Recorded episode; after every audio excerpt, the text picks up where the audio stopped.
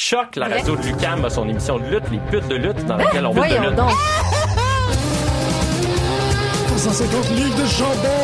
Non, non, mais attends, moi, je suis comme, il y a une émission de radio consacrée à la lutte.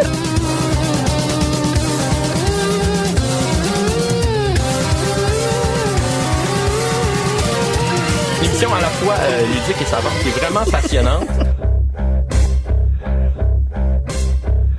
Bonjour à tous et bienvenue à cette nouvelle édition de Pute de lutte sur les ondes de choc.ca. Mon nom est Jean-Michel Berthiaume et aujourd'hui, une émission, un épisode, une entrevue assez spéciale, assez particulière, assez unique. En fait, euh, lorsqu'on a commencé le projet de Pute de lutte il y a maintenant plus de cinq ans, il n'y a absolument aucune manière qu'on aurait pu prévoir qu'on arriverait à, à ceci, qu'on arriverait à pouvoir présenter ce qu'on va vous présenter aujourd'hui. On était trois fans de lutte, on écoutait, on aimait ça discuter. Et on s'est dit que ce serait intéressant de faire ça euh, et, et de pouvoir partager ces conversations-là avec des gens. Mais loin de moi, l'impression de savoir qu'éventuellement, on se retrouvait à faire des entrevues, faire des entrevues avec des lutteurs locaux, pouvoir rencontrer, discuter, analyser, interpréter tout ce que c'est la lutte, mais même de se rendre à avoir des professionnels établis et peut-être même comme c'est le cas aujourd'hui, pouvoir présenter une entrevue avec les plus importantes vedettes de la scène internationale indépendante. Euh, vous le voyez bien, je pense pas que vous l'écoutez cet épisode pour rien. C'est l'entrevue avec les Young Bucks. Je ne peux pas commencer cette entrevue sans souligner l'idée totalement saugrenue de pouvoir rencontrer les Young Bucks. C'est surréel, absolument impensable, un charme et un plaisir absolu qui n'aurait pas pu avoir lieu si ce n'était de la IWS. euh, qui était une fédération extrêmement généreuse et gentille, les personnes de la IWS qui nous ont permis de faire ça. Je ne peux pas assez les remercier. Fondamentalement, du fond, fond, fond de mon cœur, j'aimerais euh, pouvoir leur redonner euh, cette opportunité-là et leur donner euh, le monnaie de leur, euh, de leur échange, si on peut dire. Donc, c'est sans mots que je, je présente cet épisode-là.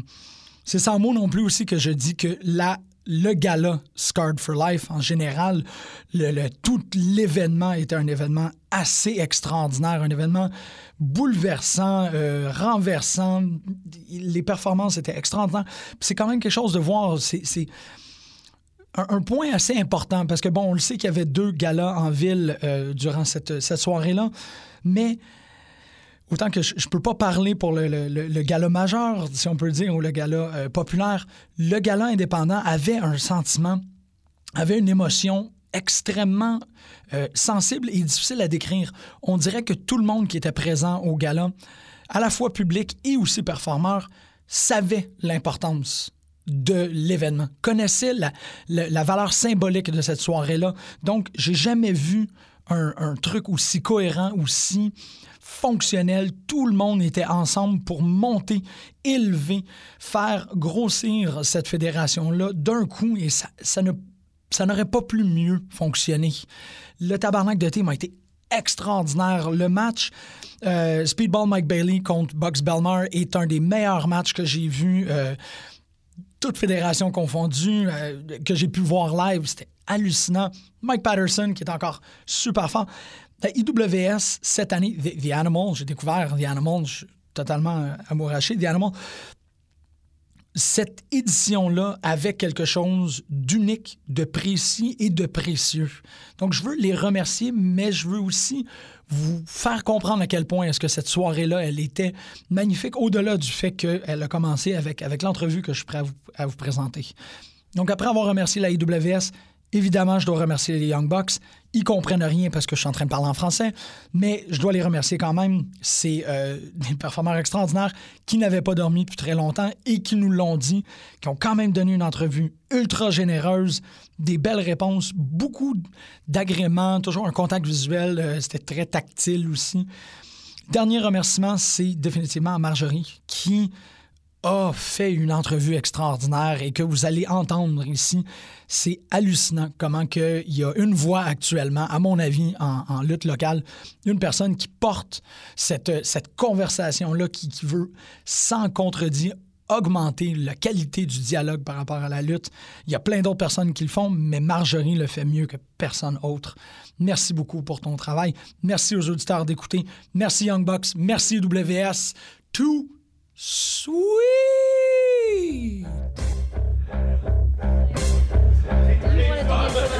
We'll do the intro. So, Icebreaker, let's uh, do the hard hitting question first. Uh, did you watch any nice, uh, good movies on the flights uh, here? the, the, the, the flight over is like our chance to sleep. So I didn't even try. I'm like, this is going to be the only time we can sleep probably for 30 hours.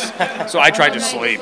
Yeah, I didn't get to watch anything. We got bumped to first class, so it was, a, it was a little more comfortable. So we actually slept pretty well. So I'm trying to think of actual good movies that I've seen recently, though. Oh, you know what? You have to see this, and I've recommended to him to Get Out. I saw you mention it on Twitter, I think, and I, I love it. It's really good, really, really good. I saw uh, the Emoji movie with my family, and my my little ones loved it.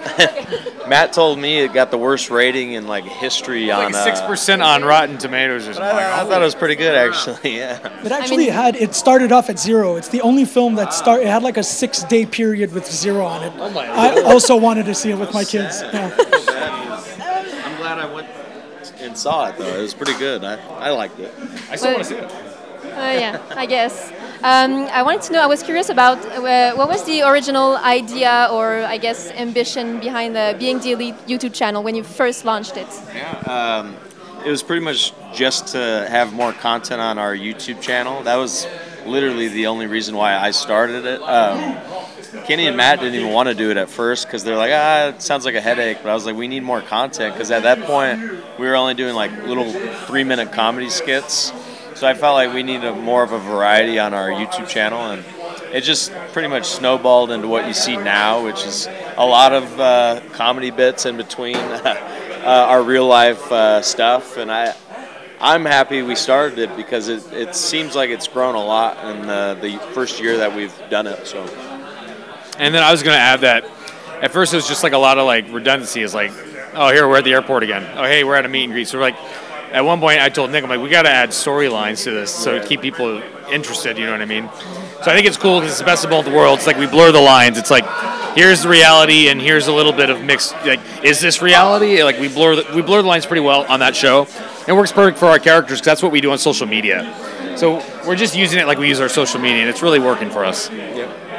And you do have a lot of time to think about these things. Is is it like a traditional uh, throwing ideas? Do you guys really do? It's, it's almost become like a writer's room now. Like like we have group chats. Uh, it's called BTE actually. It's where me, Nick, Cody, and uh, and Marty are in a chat, and then we also have a chat with Kenny. So we're constantly talking about ideas, snowballing. Like like I, I'm or spitballing. I'm saying is the word. Like I'll go, Nick, what about this idea? And I'll think it's the greatest, and Nick will go like, that's terrible. And like or Cody will chime in with something, and Marty like it's a group effort. It really is. Like, But it started basically just you two. So at the beginning, was it like more like a travel journal, I guess? yeah, like a vlog, I guess you could say. Which, like Matt said, he, he said it needed some more uh, interesting things happening. So we uh, we took real life incidents that happened on the road and turned them into storylines, which is what you're seeing now with what recently happened with my passport being stolen. So, well, hey, let- let's turn it into a storyline. everything's a storyline now. It's like he got sick. I'm like, we got to make this an angle. it's always involving me too. yeah. But that makes you uh, you become sharper by practicing constantly. Yes. Even that, even like. Yeah. And that's the thing, like, sometimes we don't know. We're like, are we going to get an episode out of this weekend? And I sometimes doubt it. He's like, of course we are. It's a very interesting life. We're going to run into something, and we'll make something of it. Something you know what I mean? will happen, and Yeah. we, we just now it's like we need to have our camera on 24 seven because something will happen. That's And we need to stay sharp, too, though, at the same time. Like, Yeah. coming up with these ideas, like, it's hard to come up with original content, right? Like, God, we have nothing because people are like, "When's the next episode out?" I'm like, "Sunday." Little do they know, we have nothing filmed. You know what I mean? At times, there's z- literally zero things filmed, so it's like, ho- holy crap, we have to come up with something in two days or whatever. But we always do, and it works out. So, Something will happen tonight, yes, for sure. Probably. Something already happened. Uh, yeah, Oh. we- we've, we might have uh, met a few guys that that we're very close with that, that we haven't seen in it's gonna be a years. good episode. Yeah. Wow. And do you have like moments where people that aren't in the elite kind of join that brain trust? Do you guys have Yeah, conversations? absolutely. Like we have every wrestler in the world now has an idea for the show.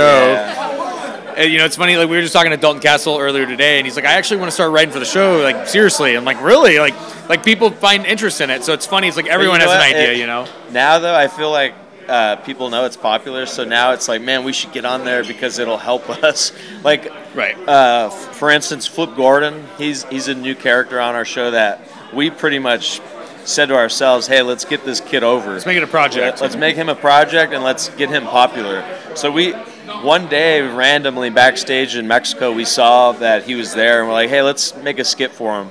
So we randomly did a skit where we we harmfully ribbed him, Right. And it's turned into like We didn't know it was going to be a, like a, No, yeah, a we thing no we did all the time, like a bit. We didn't know it was going to be a bit. But it turned into that, and I'm happy it did because now it's getting him popular, and it helps the show. And we got the revival more over. Oh you know what I mean with the FTR F- thing. People love people Whether you like them or not, FTR. that's what's happened. Like you know, people love you see them now. And that's the first People thing you will be of. interested in what happens uh, uh, on the episode coming out tomorrow about Right. FTR. So stay tuned. And yeah, I, I feel like you're very smart about it in the in the way that uh, on shows like on ROH shows or uh, NJPW shows, you will always have like kind of a wink wink moment with Yes. the fans of the show, and I that's think you have to do that because everyone knows everything is fake nowadays. You know what I mean? Like everything, TV's scripted. Everything is scripted these days. So I feel like when you uh, deny it, it's like the You're fans feel them. like they're insulted by it. Like yeah, like Matt said. So we feel like hey, let's let's uh, bring them in with us and let them know. But at the same this- time, it's like a modern twenty yeah, way in we blur the 2017 lines to tell at the stories, same time. Yeah. right? Yeah. Right, because they're not going to buy a lot of the other stuff. So it's like, well, let's make them believe, and we're, we'll do it this way. But we'll know, try it's funny. it. We'll and do works. we'll do things like kill people, and you're not supposed to do that in on a wrestling program. But Yeah. for us, I think it's hilarious. Like we were having a we were driving uh, to the airport, and I was like, "Hey, Matt, we got to kill off We gotta kill someone. uh, a certain character." Matt's Yeah. like, "No, we can't do that." I'm like, "It's These all, fake." these all, all great TV shows kill can. people, right? We should probably kill some more people So I feel like I'm we should kill some more characters. Yeah, off. don't give any spoilers away. But that's a really good idea because no one no one believes anything 100% anymore. So now you're up to the level where you're just making people decide what they believe Yeah. and what they Yes. don't. People, man, people think us and the revival literally hate each other and, And want do to we? kill Maybe we do at times. I'm like, do I hate those guys? I don't know. Like, I, you know what I mean? Like, I don't even know anymore. Like, But there's certain things like on the show like that we like 100% real. Some, some people thought Adam died. I was like, he didn't die. Yeah. Come on, guys. But it's hard because they don't know. Because one in one video, I'm here with my daughter. She's spray tanning me, and they're like, "That's really his daughter, right?" And then and then yeah. we're poisoning and murdering someone on the next. So it's like, what's real? Like, you know. It's funny. Yeah. I love it though. We're enjoying it. Yeah, it's really, it's honestly like what I look forward to on the road now. Like, I'm like, yeah, we got to do the wrestling thing, but man, we get to film being the elite. This is great. You know, like it's keeps exciting. you busy too. Oh, for sure, for sure. We uh, it's funny. We put more thought into our storylines for being the elite than we do our wrestling matches. Wrestling's so easy to us now, though, especially like because we've been tag teaming for whatever, Forever. ten years, Yeah. maybe more. I don't know anymore. So it's like that comes so easy sometimes. So it's like, you know what? I'm really like, uh, I'm intrigued to come up with these angles and these storylines because it's almost like, um, I don't know if it's competitive in a way. It's like, can we have a better episode this week? Like, it's like the, it's like our new way of calling matches. Like, because calling matches is kind of simple to us now. We kind of got the formula down, I think. So this is this is this is nice for us for a and change. it's a nice way to give back to our fans who are so loyal. Like we have so many loyal Young Buck fans that like buy everything that we release. Yeah, yeah. She's she's wearing our T-shirt with our faces all over. And so we feel like, hey, we could give them free content. Right. They'll still uh, support by buying T-shirts. Let's just keep doing it until one of us gets burnt out and we need a break from it. But for now, we're doing fine. So. Talking about uh, selling shirts, I was I wanted to quickly mention. Well, ask you about the Hot Topic deal. Mm-hmm. What do you think it means for like independent wrestling at large? I think, I think it's huge. I think it's opening the doors for everybody because now like the opportunities are endless. It's like, well, hey, they got the Bucks in there, they got Kenny, they got Cody and Marty. Yep. Why not? The Hot Topic might say, why not we try some of these guys over here? Exactly. Why And not? You, You and you know what it did? It's opened up more doors that we can't talk about right now. But Right. we just signed a deal that's pretty huge for independent contractors. That uh, well, it'll probably the news will probably hit in a few months or so. Yeah, right? it'll be soon. It's it's so cool because it's like no other professional wrestlers have had a deal in a retail store all Yeah. across Canada eh, and the Yep. U.S. So it's like being the first guys to do it, it blows my mind. So Like, the, the company that we just signed something with, they saw the sales reports from Hot Topic and Yeah. they're blown away. They're like, we have to get this done. So Yep. we're hoping that it'll uh, create even more. it's been a domino effect. There's been a couple other places too that have reached out to us recently. and You can tell us. No one's no one We'll to this you. podcast. We'll tell you off record. Like I tell you know, like, it's it's francophone. You know, you can you can tell. Everything has. We got a lot of cool stuff coming up though, and uh, but yeah, the hot topic thing is going to be the start of it, I think. So Yeah, well, I wanted to ask you, well, tell us about how you have the greatest wives in the world, are so Oh, supportive, and you have the best time. my wife's the greatest. She probably folded and packed this T-shirt right here. She runs YoungBucksMerch.com, so she, funny. it was either her or I. You know what I mean? So uh, my wife's the best. I've been with her since high school. Like we're high school sweethearts. So it's like she's been with me since the backyard wrestling days. So she's she's been there when I was nothing, making no money, to where I am now, and it's been fun because she's been there for the whole ride. She's the only They- person. They, understand what the deal is. Exactly. She, she's the only yeah. one that truly knows me inside and out. So it's so awesome to have a supportive And wife you know, her. you need that support system at home to do what we do because we miss so many important dates that suck. Like uh, I was telling Matt this yesterday. I was talking to my four-year-old daughter. She's uh, about Halloween, and I was like, "Hey, what should I dress up as for Halloween this year?"